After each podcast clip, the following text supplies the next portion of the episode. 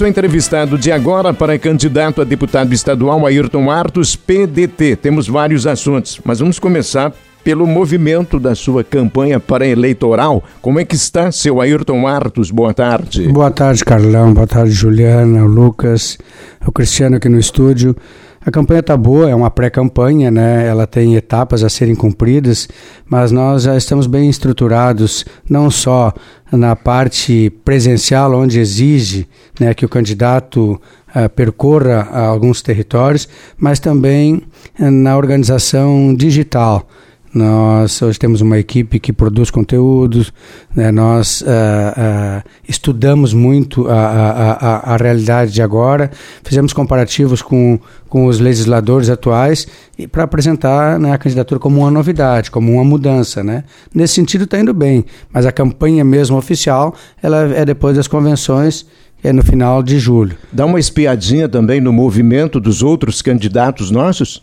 Olha, eu não, eu, eu, eu pessoalmente não dou uma espiada, né? Mas o pessoal que, que, que acompanha a campanha, evidentemente, que nos repassa os dados né, do que, que acontece não só aqui em Venâncio, mas em Santa Cruz e também eh, no Estado. E nos próprios candidatos também do, do, do PDT em relação às outras siglas. É, e um fato positivo, né, é, para mim, aliás, altamente positivo, é de que eu sou um candidato uh, que vai de Lajado a Santa Maria como candidato único e que tem todo o apoio de Santa Cruz, que tem mais de 100 mil eleitores, e a cidade, assim, ela está me recebendo como um candidato por Santa Cruz também. Né? Então nós temos assim uma tendência forte de melhorar os 3 mil e cento e poucos votos que a gente fez lá na última vez, né? melhorar e bem, e isso pode ser decisivo na eleição.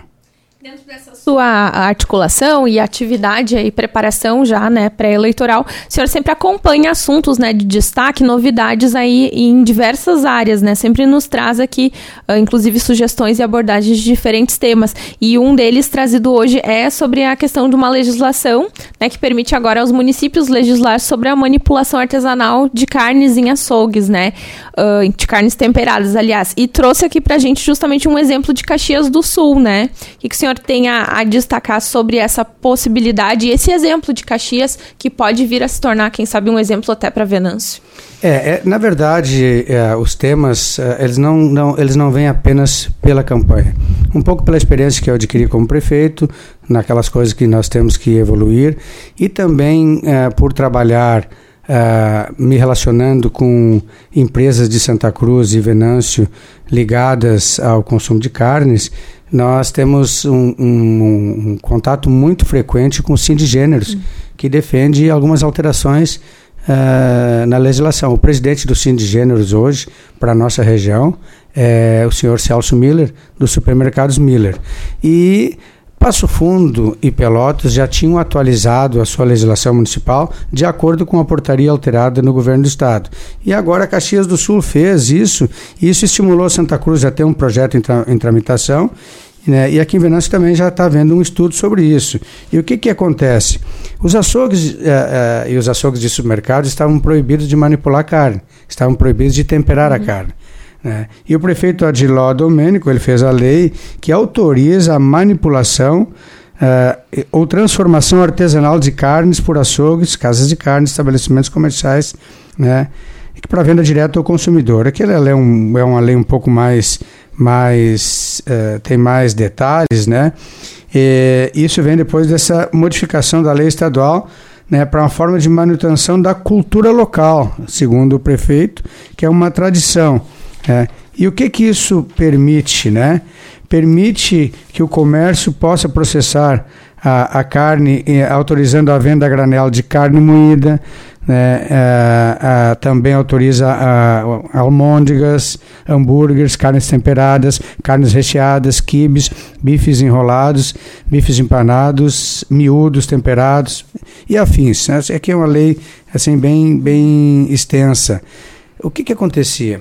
Uma legislação federal, já de algum tempo, permitia apenas uh, produtos embalados a vácuo, o que é, são, é, é, um, é uma conduta boa.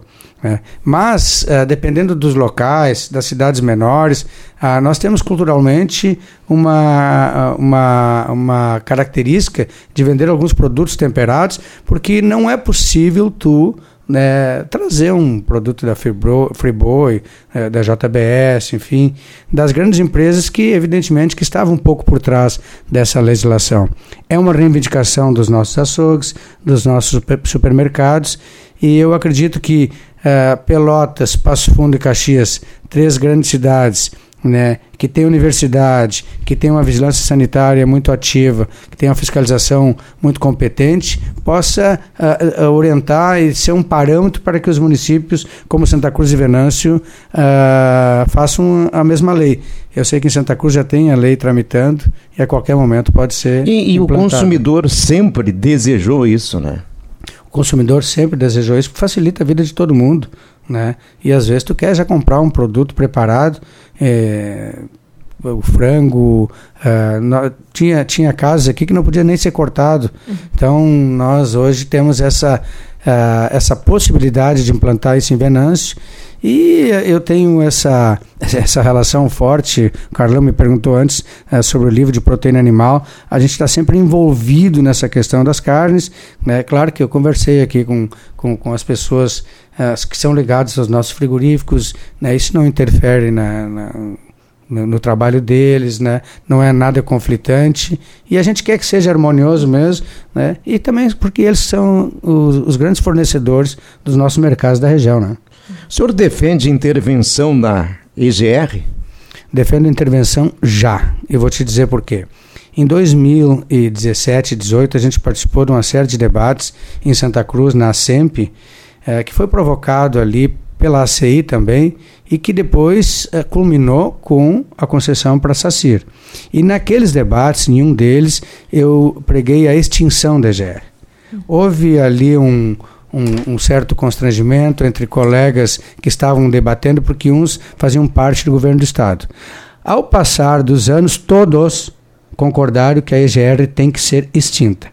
Bom, o, a extinção de, uma estatal, ela pode ser por etapas, ela pode esperar as concessões acontecerem, mas no caso agora, depois da experiência da 453, ah, desde o início do ano estou pregando a intervenção. Uhum. O que, que é a intervenção? O governador nomear né, de fora da, dos diretores da empresa, um especialista na área, decretar né, um estado de calamidade pública uh, em relação ao trânsito e contratar emergencialmente uh, três ou quatro empresas que façam esses consertos né, imediatamente.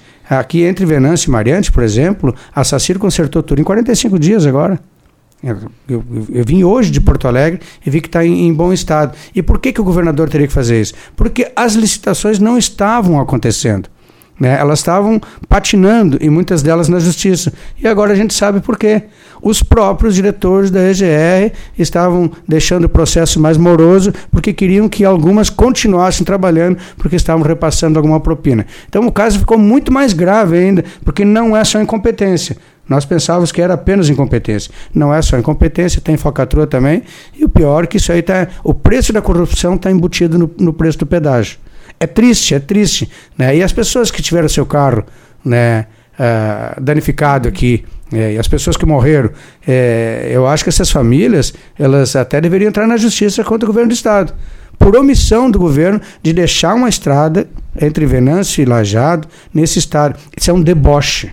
Isso é debochar de dois municípios, né, dois municípios progressistas, né, cidades é, que, que, que têm uma, uma, uma população né, e uma economia pujante, pujantes, é, ser, serem tratados desse jeito, as pessoas que têm que ir todo dia é, se locomover, em dia de chuva, colocando em risco a sua vida, é realmente constrangedor, é triste e agora a gente sabe que um pouco era porque não era só incompetência, tinha, tinha roubo no meio.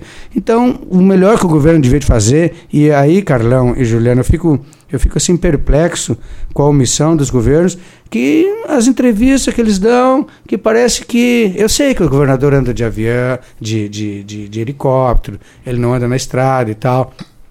Mas ele tinha que ter seus assessores informando. Olha, a situação é insustentável. Aí, Carlão, o governador apresenta um projeto para repassar 495 milhões de reais para o governo federal uh, restaurar duas estradas, a 290 e a 116. Acontece que, em primeiro lugar, o governo federal não pediu. Não pediu. O DENIT não pediu. E o, o, que o governo estadual deveria fazer é sentar na mesa com o governo federal, reivindicar essas obras, né? Uh, de uma forma mais urgente. Esse dinheiro que o governo está dando, eu não sei de onde é que surgiu, 495 milhões, os hospitais, a míngua aí, os hospitais atrasando os salários. Né? O São Sebastião, o, o, o, o, nosso hospital de Venâncio começa a atrasar agora, né, nos próximos dias, o pagamento dos profissionais médicos. Eles já receberam esta comunicação. É, é uma falta de recursos em todos os hospitais filantrópicos e as estradas estão nesse estado precário. E o nosso o, e, o, e o Rio Grande dando uma de, de, de, de, de, de, de, de é, bonzinho, até, até de bodoso, né? como se pudesse tudo, dando dinheiro para o governo federal. Não é assim que funciona, não é assim que deve ser administrado do Rio Grande do Sul, porque o que eh, nós temos aqui uma, uma conta que não fecha. O Rio Grande com superávit, dando dinheiro para o governo federal, né? As escolas com goteiras, sem banheiro, sem água, eh, ginásios de esportes caindo, né? As estradas eh, em estado precário. O, o, que, que, o que, que acontece? Que burocracia é essa que emperrou o Rio Grande, que até quando tem dinheiro não funciona? Situação muito delicada. Em cima de tudo isso que o senhor coloca, a gente fica preocupado, né? Porque se precisa de uma solução para ontem. Ontem. E pelo, e pelo movimento das, das coisas, não é isso que vai acontecer. Não, e o que preocupa muito, assim, eu acho que o, o brasileiro fica, ele fica perplexo e o eleitor assustado. Quando tu vê, não é, não, o que eu vou falar aqui não é nada contra diretamente a pessoa do governador Eduardo Leite. Ele tem erros e tem acertos, como todos têm né? Mas hoje a propaganda oficial do Rio Grande do Sul é como se o Rio Grande do Sul tivesse resolvido os seus problemas. Mas quem vive a vida real na prática vê que não estão resolvidos os nossos problemas. Então tem que ter um pouco mais de coerência naquilo que tu faz, né, daquilo que tu diz. Eu acho que isso é fundamental uh, na vida política. Eu sempre falo isso. É, um político tem um discurso, mas na vida real ele é assim também. Né? E no governo é a mesma coisa. Tu pode fazer uma mídia, uma propaganda exaltando os teus feitos, né? só tu não pode manipular os números, fazendo que aquilo que está dando errado né, seja uma mudança. Né? E no caso da educação, por exemplo, hoje né, não tem, não tem uh, nenhum uh, componente da educação satisfeito. Nem o professor, nem o pai, nem o aluno, nem as paredes, né? porque o, o Estado né, que estão as nossas salas de aula é de assustar. É, eu, hoje a gente vê assim que duas coisas que não evoluíram, né, que são as salas de aulas do Estado e os nossos hospitais. Estão igualzinho aí a 30, 40 anos atrás e a gente espera né, que é, esse debate, né, eu não posso, eu, eu sou um pré-candidato, eu não posso nem oferecer nenhuma solução no momento, né, e também uh, não posso reivindicar uma cadeira. O que eu espero é que haja um debate profundo para que essas coisas venham à tona e os, e, e, os, e os próximos legisladores possam resolver. Agora, uma coisa que o senhor pode reivindicar, de repente, a partir do momento em que instala o seu escritório no centro da cidade, é que aquelas pessoas que tenham é, ideias boas, acreditando em que você possa ser eleito, é, trazer essas boas ideias para se buscar a solução lá na frente. Boas ideias, apontamentos críticos, uh, uh, problemas uh, que hoje a gente vive e, é claro, né, um debate para construir soluções. A gente estava falando em estradas aqui, vamos trazer um pouquinho para o nosso município. Aqui entre Grão-Pará e Palanque, passando pela linha travessa, foi feita uma estrada maravilhosa no, quando o prefeito Glauco estava no exercício e o seu irmão Glenn Scherer era deputado estadual. Trouxeram esse recurso, fizeram essa estrada. Bom, ela é uma estrada estadual. Hum. O município não pode botar a mão, a não ser para às vezes fazer alguns remendos. Quanto custaria, quanto custaria resolver esse problema? E mais, né, uh, drenar um recurso para cá para que se pudesse fazer outros avanços em estradas municipais também, um pacote de recursos para as estradas municipais, até com esses 495 milhões, mas se fala no superávit de 4 bilhões. Mas onde é que vai esse dinheiro? Né? E para pagar os precatórios, o governo vai fazer um empréstimo de 500, 500 milhões de dólares. Tudo bem. Eu acho que isso aí está dentro daquele pacote do regime de recuperação fiscal. Mas tem uma conta que não fecha. Então, os problemas maiores que, que, que, que o venezuelense sente hoje na pele. Um é a questão da saúde, a questão da oncologia, a questão da cardiologia, a questão do nosso hospital, da UPA, dos postos de saúde. Né? A outra é a questão das estradas, né? E depois tem algumas coisas que fogem do âmbito estadual, tipo o preço do combustível, o preço do alimento, né? Que envolve políticas nacionais. Bom, a gente espera que o governo federal e os futuros governantes resolvam aquela questão, mas essa, a nossa, cabe a nós, governadores, deputados e prefeitos. Eu falei do escritório, tem que dar o local, né? É, o escritório é ali na minha casa, é, na rua Oswaldo Aranha, número 291. Mas como durante 30 anos eu sempre dei uma referência, eu vou dar uma referência. Na frente da loja de calçados da Ursula Pils ou na frente do consultório do Cristiano e da Patrícia Pils. E na diagonal ainda tem a casa Schwertner. Uhum. É. Então é na esquina da Oswaldo Aranha com o Antônio Carlos. Já que você Fica aberto todas as, na, na, parte da tarde. Sim, já que você voltou no passado, a gente poderia colocar também onde era Moto Peças Bogorne. Do ladinho. é. Do grande Motos Peças Bogorne. Para fechar então, o livro ele chega quando? O livro chega em julho, ele está na revisão, né? É, e o livro foi escrito a quatro mãos, né? Eu e o jornalista Rui Borgman. E o pai do Rui, né? Uhum. O, o, o, professor uh, Juca, ele que é um grande amigo, aí, há mais de 50 anos, ele também se interessou, gostou e ele se ofereceu para corrigir. Né? E a Luciana, que é, a, a, que é a das minhas filhas, que se destaca muito em português, também se ofereceu para corrigir, né? então tá legal. A Natália fez a revisão da parte uh, da, da, do consumo da proteína animal, são quatro capítulos voltados né, às propriedades da carne, aos seus benefícios, e é importante que tenha, mesmo que o Dr. Moriguchi, numa entrevista, ele avalizou todos aqueles dados, né, mas é bom que também uma pessoa crítica, né, e as minhas filhas são muito críticas, elas também façam esse olhar aí e com um olhar crítico para ver se precisa corrigir alguma coisa. Tá, muito obrigado pela presença, né? É, proteína, animal sempre é assunto quando Sim. conversamos com ele. Se tivesse que escolher. Almoçou já? Não. Se tivesse que escolher. Essa entrevista te dá fome, não? É, claro, pergunta para ela, ronca até a barriga. Mas assim, se tivesse que escolher agora o corte de carne, qual era que era o seu preferido? Olha, eu, eu, eu uh, Tem que falar a verdade. Não, eu gosto de costela. Ah, né? a costela. costela assada, né? Tá, e o aí granito inventaram, aqui? E o granito? O granito também, ah, tem o seu então, tá. valor. Tá. Mas olha, aí depois tem o vazio. E aí inventaram agora grelhado esse tal de entrecô, né? Que é um pedacinho da chuleta antiga, né? Eu vim para cá, eu comi um bife milanesa antes de vir para cá, né? Só para te dizer que eu estou bem satisfeito. Eu não vi se ele, ele, deu bom dia ou deu boa tarde, Ju, quando deu chegou. Deu boa tarde ah, boa já. Tarde. Ah, a então gente tá dá bom. boa tarde por educação, né? Mas não, não almoçamos aí. Muito bom.